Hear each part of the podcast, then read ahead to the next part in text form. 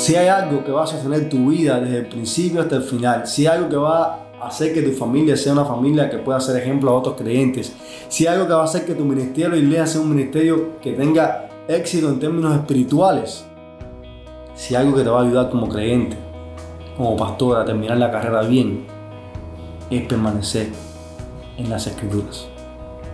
Porque es en las escrituras donde nosotros encontramos la sabiduría para la salvación que es en Cristo Jesús.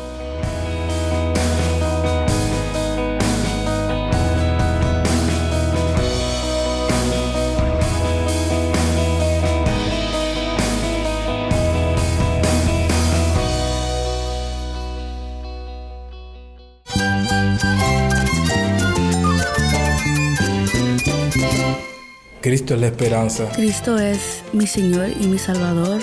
Cristo ha transformado mi vida. Cristo es la viña. Separado de Él, nada puedes hacer. Cristo es el camino, la verdad y la vida. Jesús es mi todo.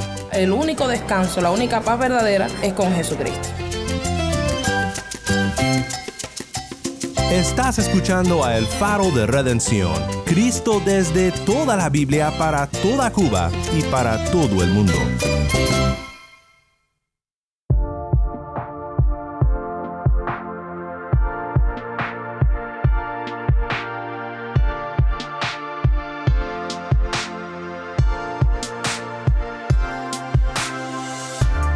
Soy el pastor Daniel Warren. Gracias por acompañarme aquí en El Faro. Estamos en una serie titulada El Ministerio Pastoral. En 2 de Timoteo 3 encontramos uno de los pasajes más esclarecedores acerca del gran propósito de las Escrituras. Las Escrituras nos muestran el camino a la salvación. En este episodio, el pastor Andy Quesada expone un texto que nos llevará a Cristo y que tiene grandes cosas que enseñarnos sobre el ministerio pastoral. Si tienes una Biblia, busca 2 de Timoteo 3 y quédate conmigo para ver a Cristo en su palabra.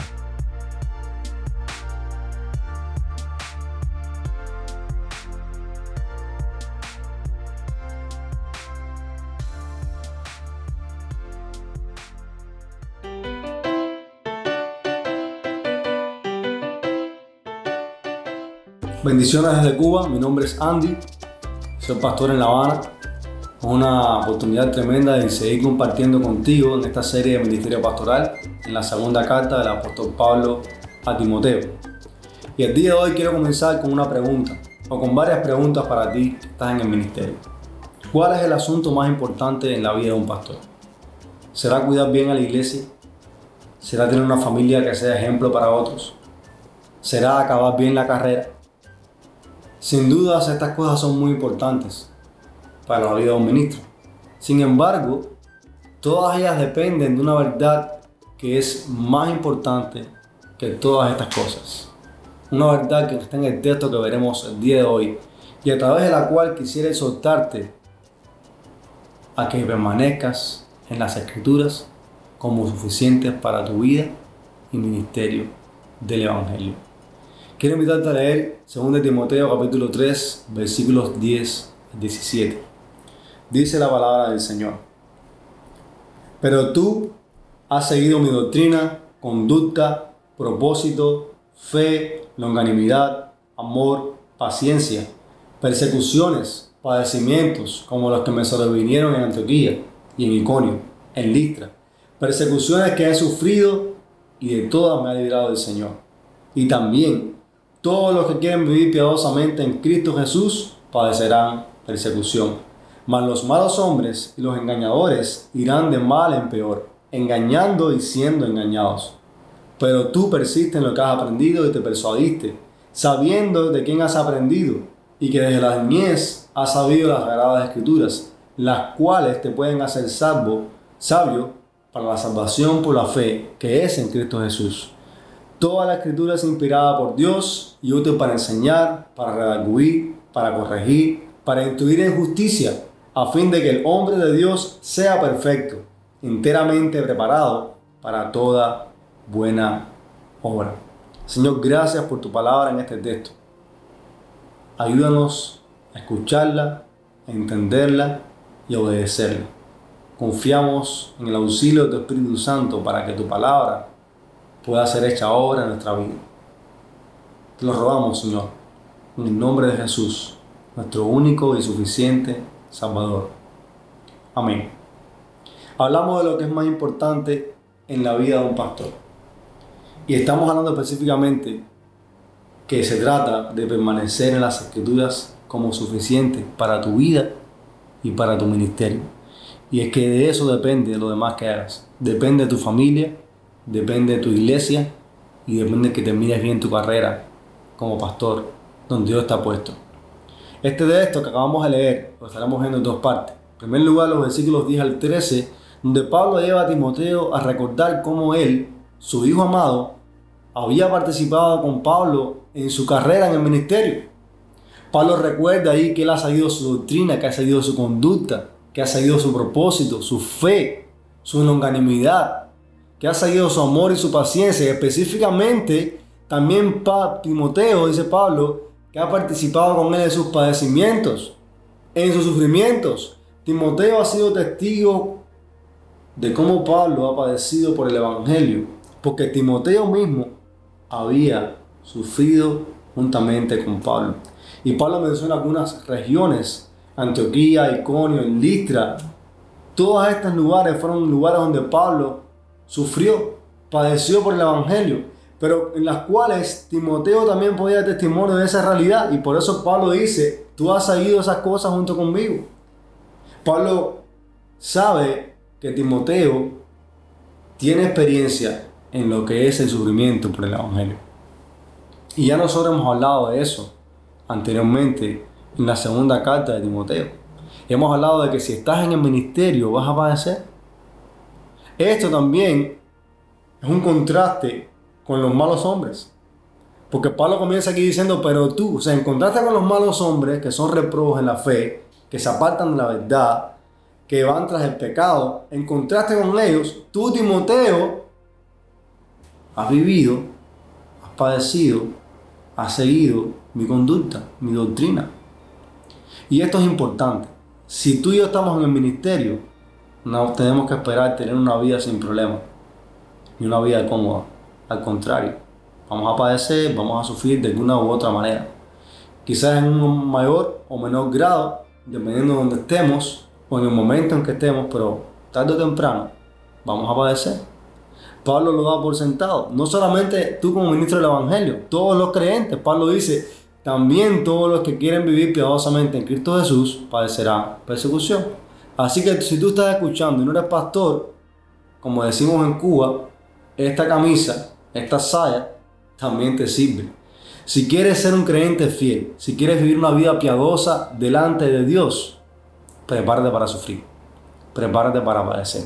¿Sabes por qué? Porque vivir una vida piadosa es todo lo contrario a la manera en la que el mundo vive.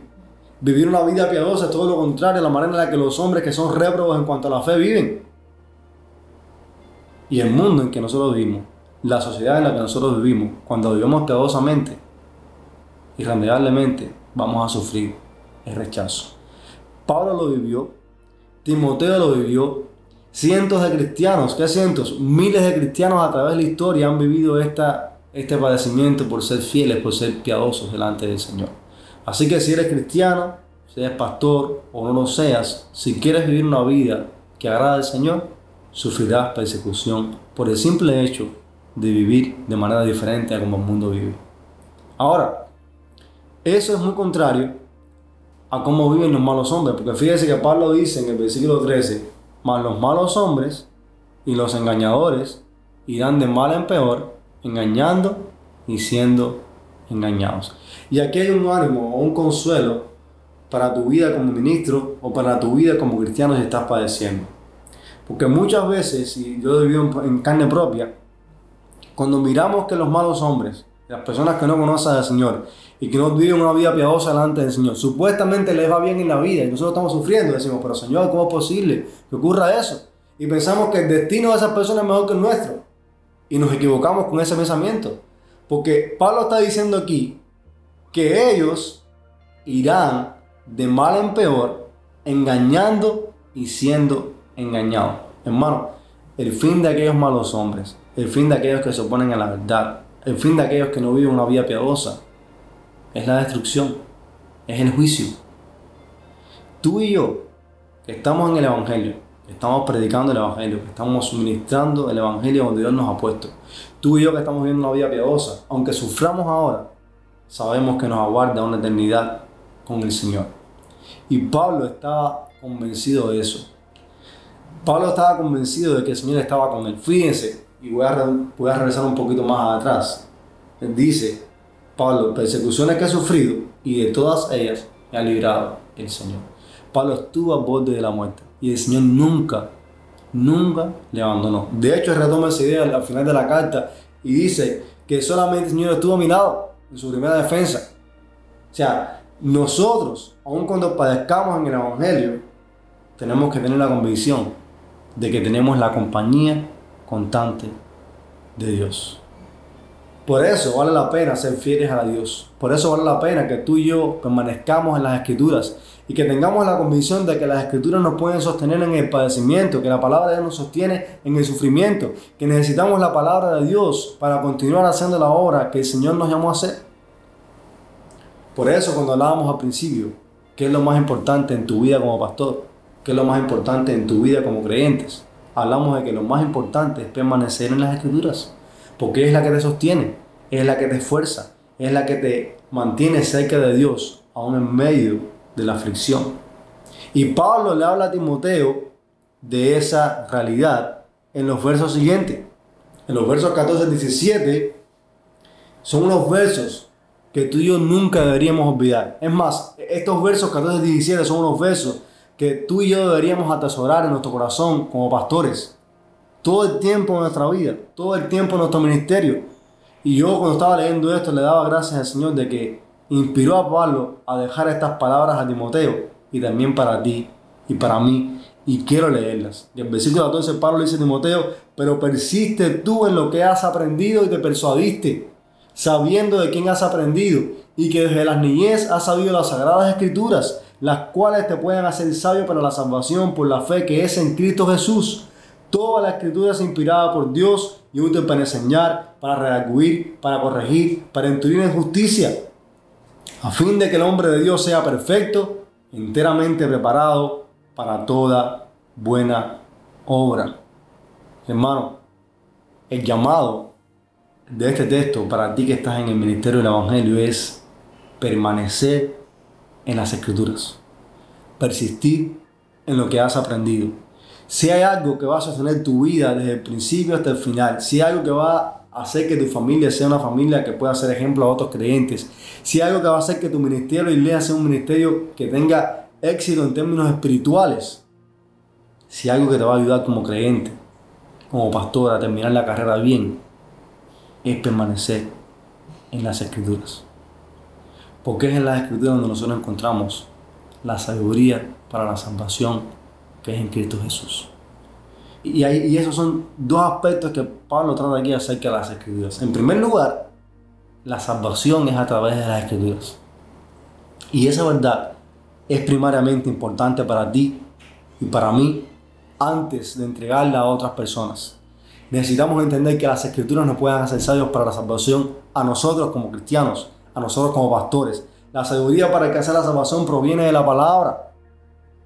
Y antes de que tú como pastor le entregues a otro, antes de que tú como pastor le enseñas a otro, debes entender, abrazar y aplicar esa salvación que es en Cristo Jesús a tu propia vida.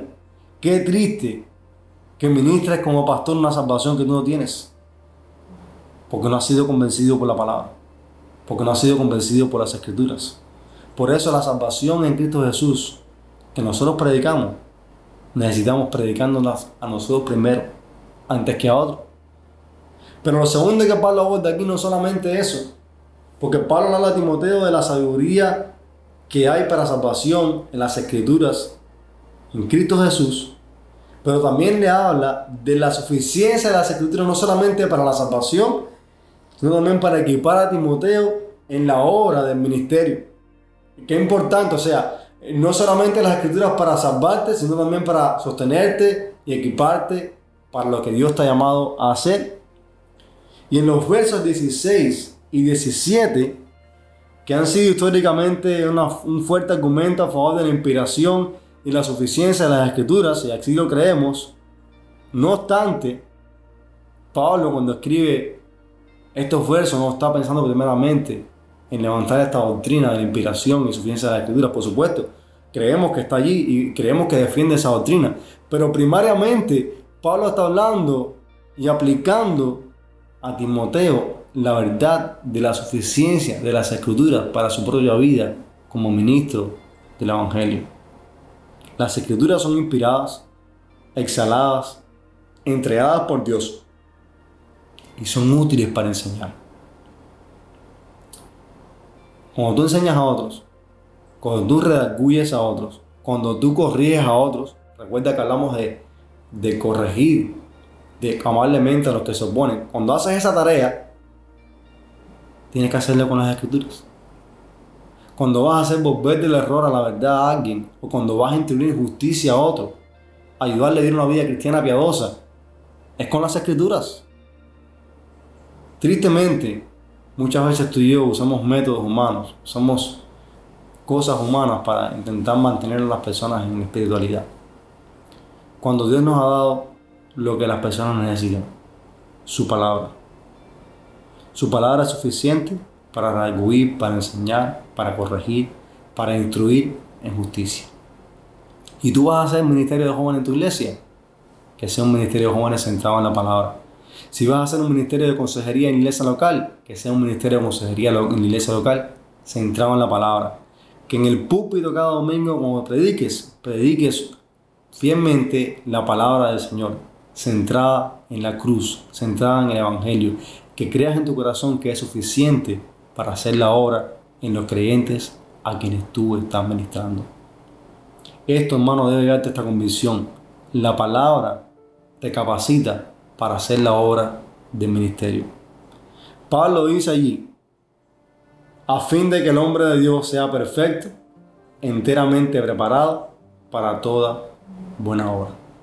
Si tú quieres ser fiel a Dios en el ministerio, si tú quieres estar preparado para toda buena obra, si quieres ser un vaso limpio, de lo cual ya hemos hablado anteriormente, aquí está el secreto y la clave para eso. Las escrituras. Confía en las escrituras descansa en las escrituras, aplica las escrituras a tu propia vida. Si quieres terminar bien la carrera, si quieres tener una familia ejemplar, si quieres cuidar bien a la iglesia del Señor, si quieres ser ejemplo para otros creyentes, necesitas las escrituras. Necesitas que ellas obren en ti y que necesitas, y necesitas descansar en su suficiencia. Y si tú estás escuchando este programa y no eres cristiano, las escrituras te pueden hacer sabio para la salvación que es en Cristo Jesús. Te pueden llevar a conocer tu pecado. Te pueden llevar a conocer que Cristo murió en la cruz para pagar por tu pecado y resucitó al tercer día para darnos salvación. Así que si no eres creyente y estás escuchando eso, busca las escrituras. Ven a Cristo, arrepiéntete y conoce al Señor. Y si eres creyente y no eres pastor y estás escuchando esto, déjame decirte algo también. Las mismas escrituras que son suficientes para equipar al pastor para su tarea de ministerio, son suficientes también para equiparte a ti para vivir una vida piadosa delante del Señor como creyente. Por eso es tan importante que tú puedas congregarte en una iglesia local y que puedas ser expuesto regularmente a la predicación fiel de las escrituras de parte del pastor o los pastores de tu iglesia. Así que te animo a que puedas escuchar la palabra y si eres pastor, te animo a que puedas permanecer en las escrituras. El llamado que Pablo dice a Timoteo sigue estando vigente para nosotros hoy. Permanece en las escrituras. Ellas son suficientes para la labor del ministerio. Dios te bendiga.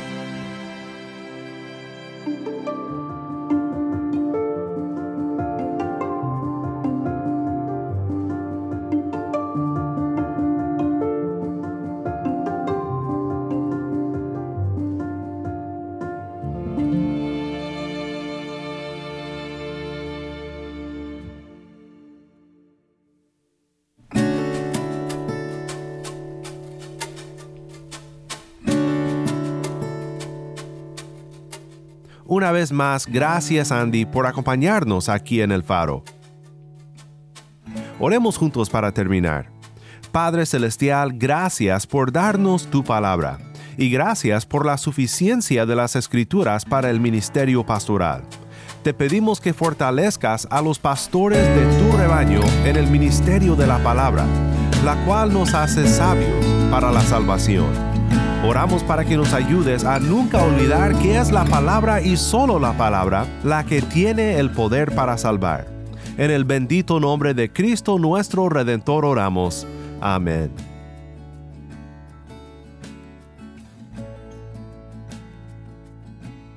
Si estás escuchando por el podcast, te quiero agradecer por tu ayuda en hacer que crezca la audiencia del faro. Sabemos que muchos han de estar compartiendo con otros sobre cómo seguirnos en el podcast en Apple Podcast, Google Podcast, Spotify o por otros medios, porque notamos la diferencia que ha hecho. Si no lo has hecho, te pido que compartas esta semana con un amigo sobre cómo puede escuchar el faro de redención en el podcast o en la página web. También estamos en WhatsApp. Nuestro número es 1786-373-4880. Nuevamente nuestro número de WhatsApp 1786-373-4880. Envíanos un mensaje de voz, nos encantaría saber de ti. Gracias una vez más por tu fiel sintonía. Para más información sobre este ministerio y sobre cómo puedes ser parte de nuestra misión de alcanzar a Cuba con el mensaje de Cristo en toda la Biblia, visita nuestra página web elfaroderedencion.org. elfaroderedencion.org.